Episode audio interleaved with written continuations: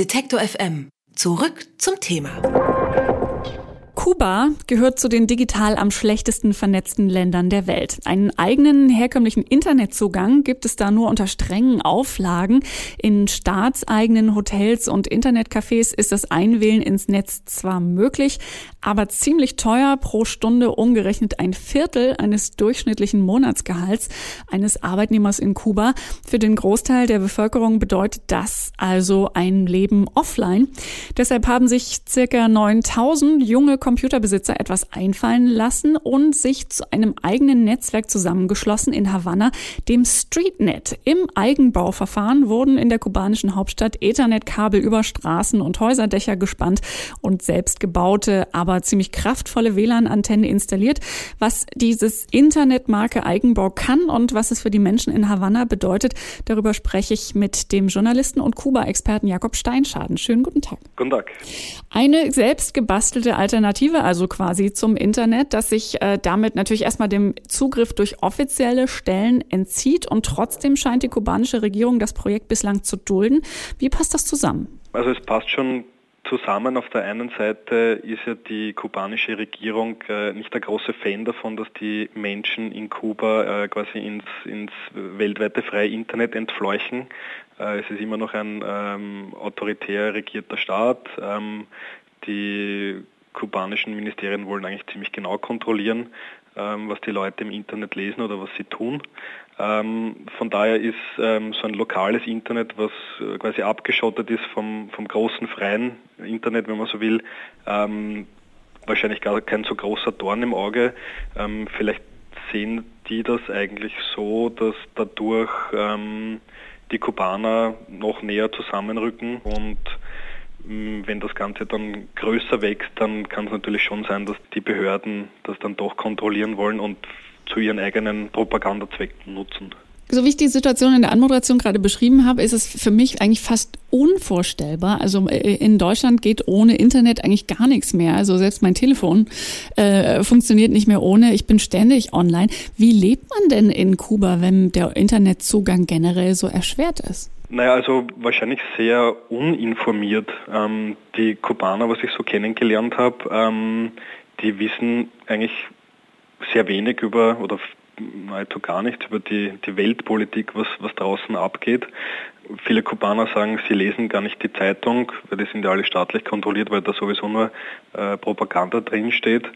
Und die wenigen Male, wenn sie ins Internet gehen, habe ich das Gefühl gehabt, dass sie da eher auf Privatkommunikation setzen. Also es gibt viele, vor allem junge Kubaner, die haben Facebook oder WhatsApp auf ihren äh, Smartphones installiert und wenn sie dann mal die seltene Gelegenheit haben, äh, irgendwie über verwinkelte Wege online gehen zu können, dann ja, machen die eigentlich das, was in unseren Breitengraden auch gerne gemacht wird. Also die chatten dann halt mit ihren Freunden, Familien, vielleicht mit Leuten äh, außerhalb des Landes, die sie kennen.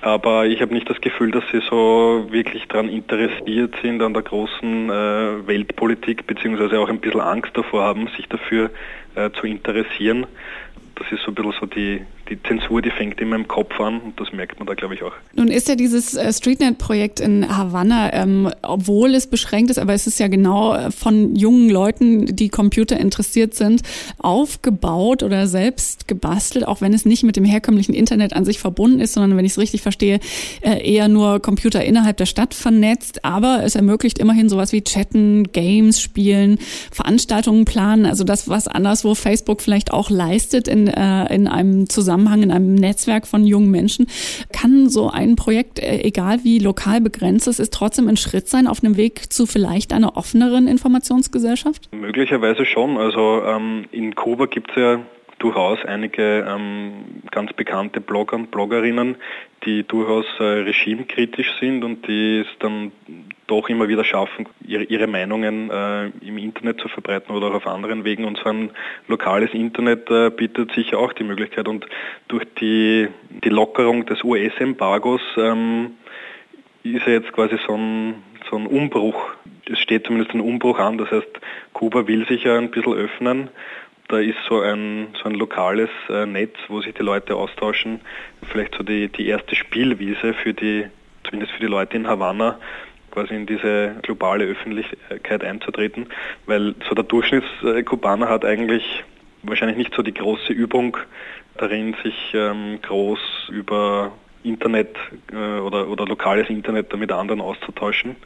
Also das ist vielleicht eben so der erste kleine Schritt auf, auf dem Weg in die, in die Weltöffentlichkeit. Sie haben vorhin gerade schon gesagt, dass die Zensur im Kopf ähm, bei den Internetnutzern in Kuba wahrscheinlich sogar noch stärker ist als die, die eigentlich zum Beispiel vielleicht von der äh, kubanischen Regierung ausgeübt wird. Also dieses Streetnet selber folgt auch strengen Regeln, die man sich selbst auferlegt hat, wo man sich verständigt hat, auf politische und pornografische Inhalte zu verzichten. Unter anderem natürlich, weil man sich äh, vor einem Verbot vielleicht durch die Regierung schützen will oder sich davor fürchtet. Wie wahrscheinlich ist es, es, dass man eine Generation vielleicht dann auch anders erzieht oder die sich selbst erzieht hin zu mehr ähm, Gesellschaftskritik oder auch ähm, gesellschaftlichem Austausch im Netz, wenn man immer noch so selbst befürchtet, dass man dann vielleicht Schwierigkeiten kriegt? Also ich glaube, das wird nicht von heute auf morgen stattfinden. Ähm, das ist sicher ein, ein längerer äh, Prozess. Also diese, ich glaube, äh, 55 Jahre Sozialismus und autoritäres äh, Regime ist ja nicht spurlos an, an den Leuten ähm, vorbeigegangen. Also wenn man mit jungen Kubanern redet, die schwärmen immer ähm, im Duktus der Propaganda, wie, wie toll das Bildungssystem ist, äh, wie toll das Gesundheitssystem ist von Kuba, aber um da quasi ihnen ein paar kritische äh, Worte herauszulocken, ähm, das ist eigentlich ganz schwer und das funktioniert eigentlich nachher nur unter, unter vier Augen. Und, und wenn niemand in, in der Nähe ist, weil es gibt ja äh, das äh, nicht unbekannte Sprichwort, wenn vier Kubaner an einem Tisch sitzen, dann sitzt wahrscheinlich ein Spitzel dabei. Das heißt, die sind schon sehr vorsichtig, wenn es darum geht, Kritik an, an der Obrigkeit äh, zu üben und genauso vorsichtig werden die dann auch online sein, so wie sie vorsichtig offline sind. Kuba gehört nach wie vor zu den digital am schlechtesten vernetzten Ländern in der Welt. Kleine lokale Projekte wie das StreetNet in Havanna können da vielleicht ein erster Schritt in die richtige Richtung sein. Wie schwierig es äh, ist mit dem Internet in Kuba, darüber haben wir gesprochen mit dem Journalisten und Kuba-Kenner Jakob Steinschaden. Vielen herzlichen Dank dafür. Dankeschön. Alle Beiträge, Reportagen und Interviews können Sie jederzeit nachhören im Netz auf detektor.fm.